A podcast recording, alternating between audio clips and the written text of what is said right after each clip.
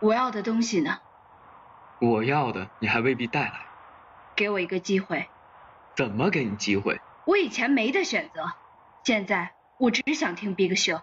好啊，跟观众说，看他们让不让你听。那就是让我死。对不起，我爱 Big Show。娱乐、情感、美食、音乐、电影，无所不说，无所不谈。欢迎大家每周二晚收听 Bigger Show。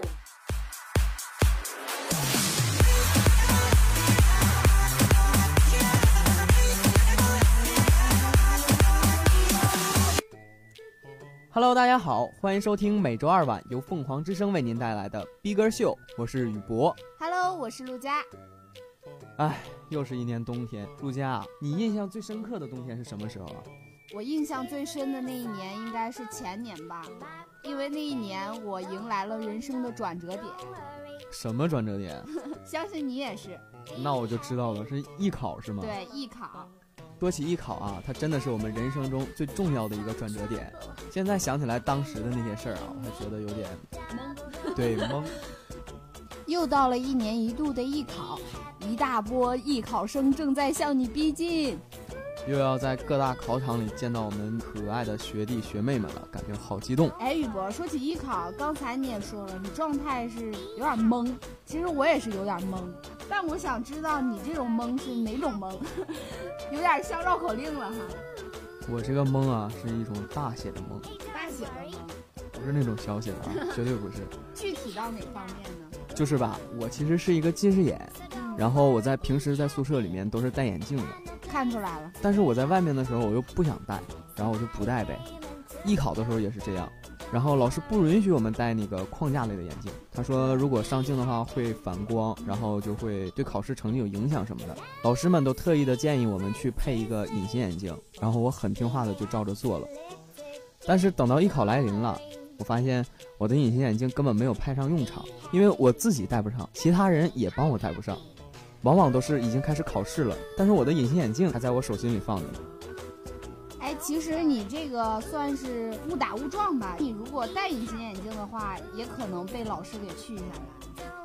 那是为什么？因为我记得当初我一个同学在考一个在考浙传的时候，对，在考浙传的时候就被老师们一个一个去扒眼睛，去看那个眼球上有没有戴隐形眼镜。就是如果你戴的话，就会把那个隐形眼镜给你去掉。你说的是美瞳吧？不不不，隐形眼镜也是。哇，这么严？对。可是我感觉啊，我当时在考场上的眼神一定是非常迷茫的，非常涣散的。对我，我根本看不见我的前面老师长什么样子。但是有时候我也会选择不戴，因为我觉得看不见东西反而不紧张了。不知道你有那种感觉吗？对，确实，不戴隐形眼镜啊，可以缓解我们紧张的情绪，因为看不到老师了嘛。嗯，没错，这样视线一模糊，就会把下面的观众当成萝卜白菜，这样就不会紧张了。那你在艺考的时候碰到过有什么有趣的事吗？或者说你发生过什么有趣的事吗？有趣的事啊，我不知道你们男生艺考的时候会去化妆吗？啊，我全程都没有化，全程都没有化，啊，全素颜吗？啊，哇，那你真是对自己太有自信了。我，你真帅。我像我们女孩子都是早上可能四点就起来化妆了，可是有的考场就是即使你化了，你也会被擦下去的。对，但是也是画一层淡淡的妆嘛。然后我想说的就是，有些学校的考场外面会有那种专门花钱化妆的，你知道吗？对，我记得北京的某个学校里边就有啊。嗯，然后他们化的妆真的特别的搞笑。而且那时候啊，还记得有特别多的新闻都在报说，某某某学校旁边会有那种天价的化妆店，这些化妆师啊，借着家长对孩子的关心，然后就特意抬高那些化妆的价格，然后谋取私利。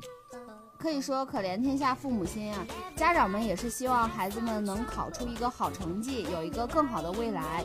但是呢，就有些不法分子利用这个期望去获取那些获取他们自己的一己私利啊。对，没错。其实有好多的学校在考试时，你进了校门，进了考场，还是要逼你用卸妆湿巾把妆卸掉的。嗯，其实艺考啊，不仅仅是看考生的外表，它还需要看考生的实力，还有考生的应变能力。对，外在不是那么的重要，重要的是内在。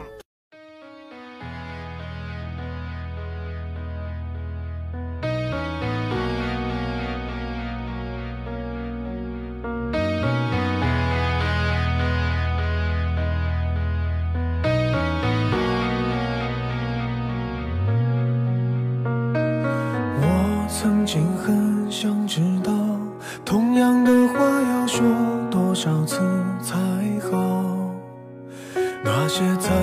很长的。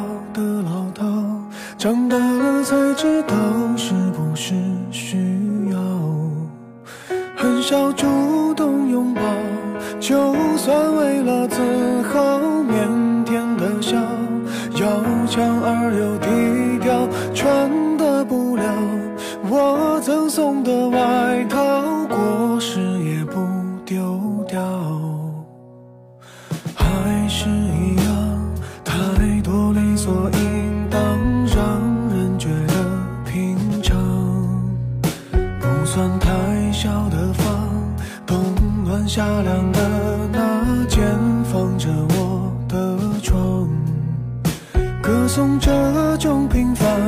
一两句唱不完恩重如山。听起来不自然回头去看这是说了谢谢反而才亏欠的情感。差不多足够我在这年代奔波足够我生活年少的轻狂不能用来挥霍。也曾像朋友一样和我诉说哦爸爸妈妈总说经历的坎坷是度过青春的快乐。这时候这个季节想起了这首歌。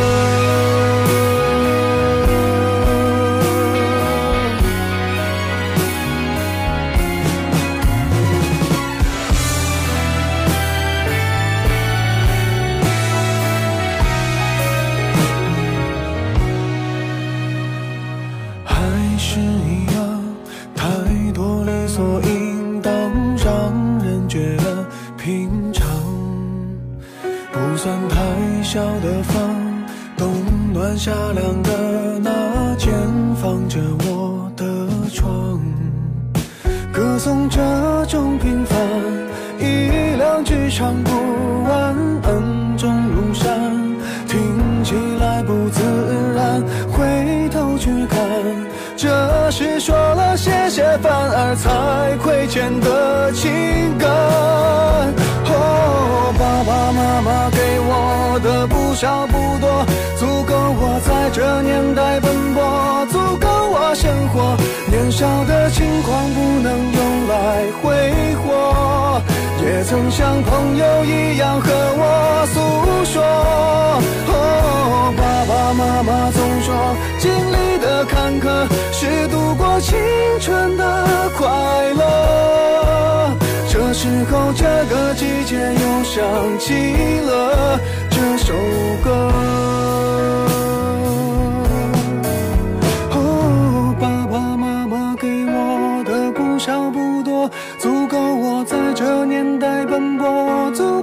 生活。年少的轻狂不能用来挥霍，也曾像朋友一样和我诉说。爸爸妈妈总说，经历的坎坷是度过青春的快乐。这时候，这个季节又想起了这首歌。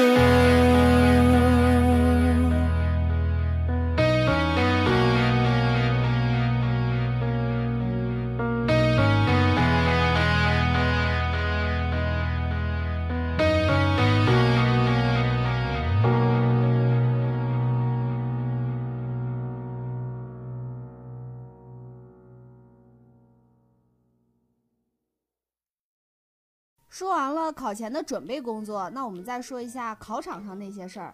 哎，宇博，考一下你记忆力哈，你还记得考试都考哪几项吗？这当然记得住了，有稿件，然后有表演，然后有才艺展示，然后还有可能会有即兴评述。对，即兴评述是最重要的。才艺表演啊，往往是很多艺考环节中最有趣的一个地方。对，没错，我记得我当年艺考的时候，给我印象最深的一个才艺应该是滑独轮车，就是他真的颠了一个像风火轮一样的那种独轮，你知道吗？然后进来之后跟评委说，评委，接下来我的表演是独轮车，然后他就把独轮车放到地上，绕场转了一周，然后把那个独轮车拿在手上说，评委，我的才艺表演完了。我当时都快憋出内伤来了，你知道吗？他没有其他的才艺吗？没有，就是绕场一圈就是他的才艺其实吧，我当时艺考的时候也没有才艺，啊。不能说没有才艺。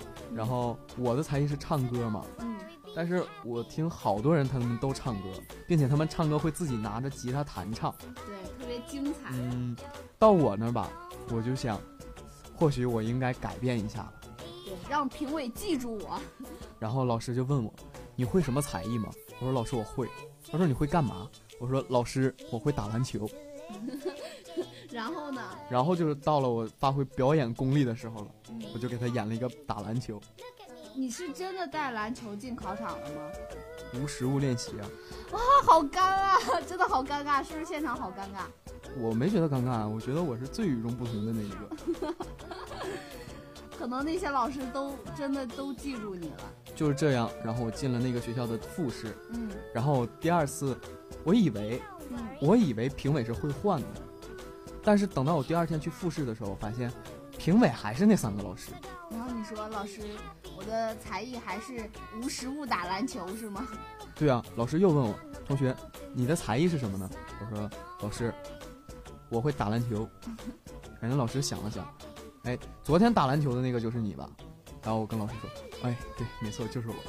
然后你就被刷下来了？然后老师说，那你除了篮球还会干点别的吗？我想了想，我说没事儿，老师，我还会打羽毛球，我还会打排球，我还会打网球。老师说，那好，那你来吧。然后我就在现场依次发，网球、羽毛球、排球都打了一遍。最后呢？最后在三试的时候，我被刷掉了。但是你说不定你的才艺还是深深的印刻在了三位老师的脑海里。是我相信我的才艺啊，一定会印在他们的脑海里，因为这件事我到现在我自己都忘不了，是觉得自己太奇葩了吗？就是觉得当时好无知啊。对，好傻是吗？那时候那时候好多人的才艺都是什么，各种舞蹈啊，再不就跳舞，对，还有武术。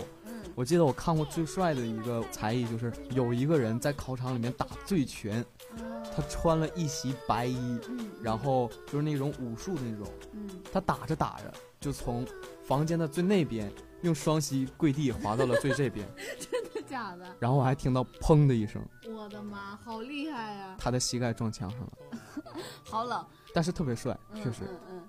我其实我印象还挺深的一个才艺就是那个溜溜球。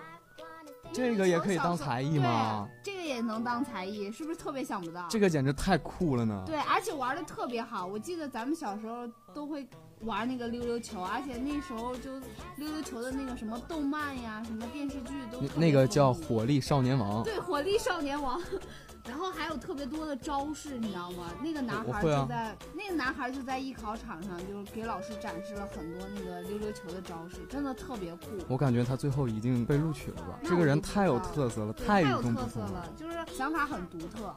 其实我还见过特别好笑的才艺展示，比我那个打篮球还有趣。什么呀？就是我有一次在考试的时候，然后我就看见我面前有一个人要到才艺展示了，然后他浑身在发抖，嗯特别僵，嗯我就看他一直坐在那儿抖。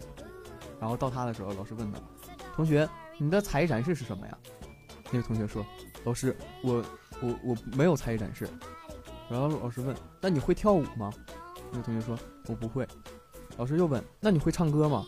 那个同学说：“老师，我唱歌跑调。”然后那老师就有点不耐烦了。对对，对，然后其他好心的老师在旁边提醒嗯，那你起码你你来一段什么呀？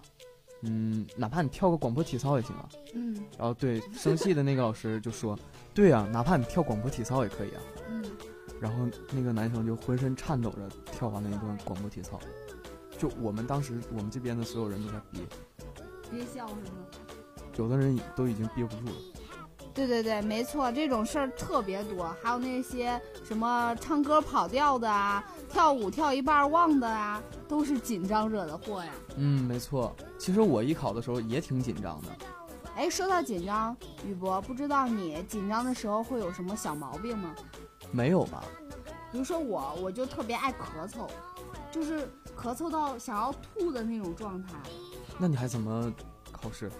那就是坚持硬压下去，而且有时候紧张的话会想要抠手，就一直在抠自己的手。啊，这种小动作有的有的人确实会有，对，而且挠头发啊。对有些人会去想上厕所啊之类的，还有有些人特别想喝水之类的。其实现在回头看一下啊，如果艺考的时候我们能保持轻松的心态来面对，应该会成绩会更好一些。嗯，没错。评委最想看到的就是原本的那个你，最真的那个你。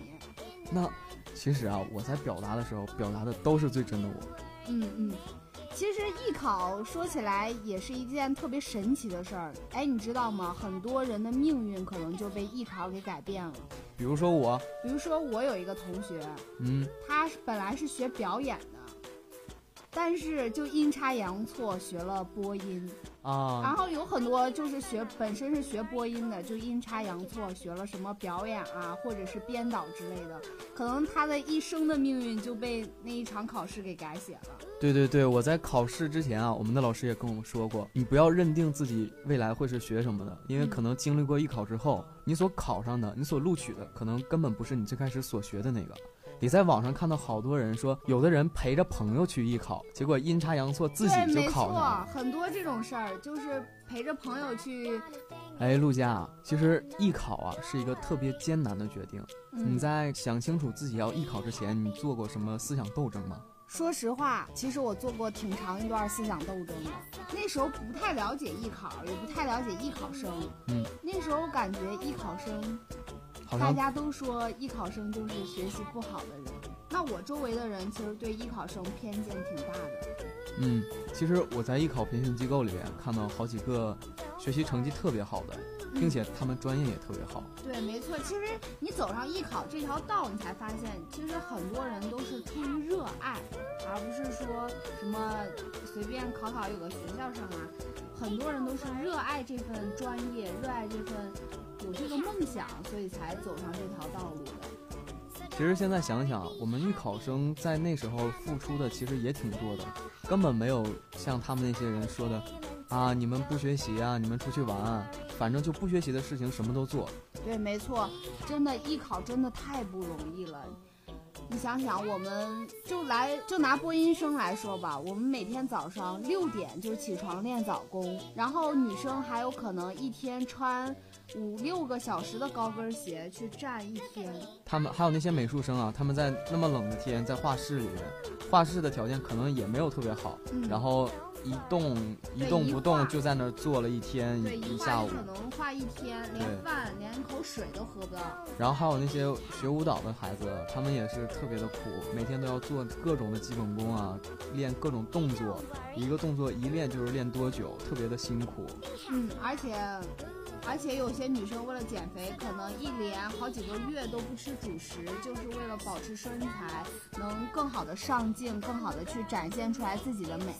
对艺考生的形体啊也是特别重要，嗯。所以每个老师都会特别强调，如果你胖呢，一定要减肥减下来；如果你瘦呢，一定要多吃点，把体重增上去，那样才会在艺考的时候让评委看上去更自然、更舒服一些。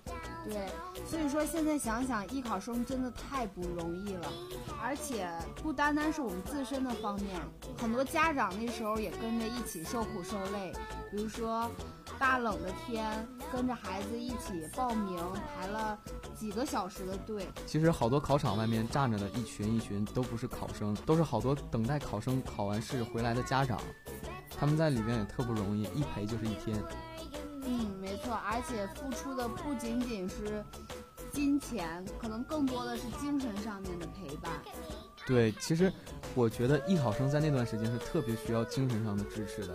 可能你在练东西练了很久，然后到晚上，然后爸爸妈妈给你打个电话，给你关心一下，然后你心里面就会一暖。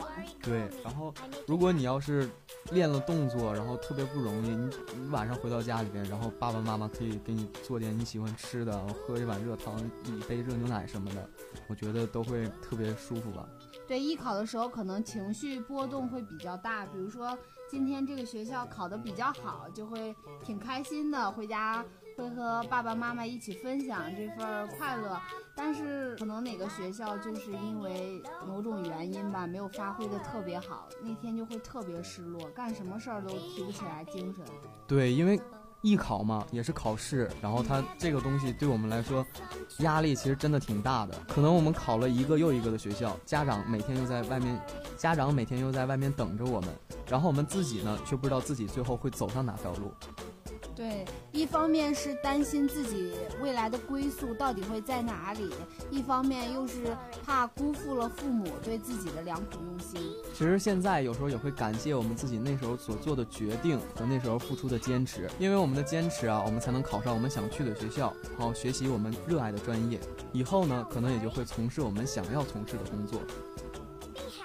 艺考呢，马上也就要到了，在此我们希望艺考生们都能好好发挥，考出自己理想的成绩。本期节目到这里就要和大家说再见了，我们下周同一时间不见不散，拜拜。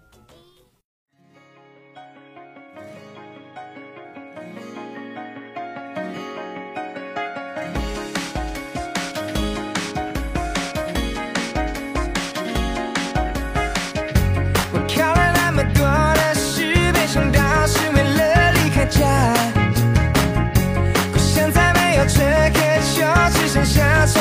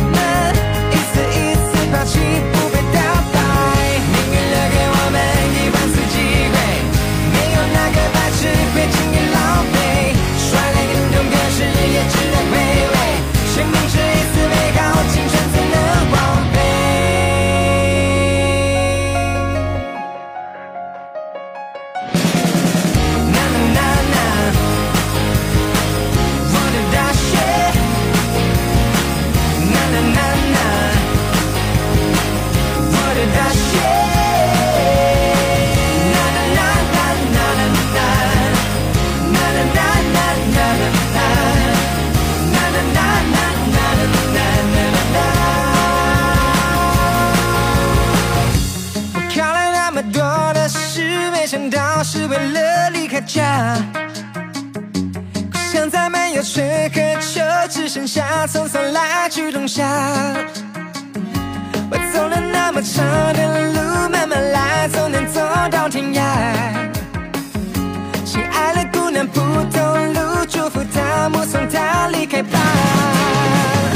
永远得到，沮丧了三秒，但尽力之后，至少我变得更好。有人嘲笑。没什么大不了？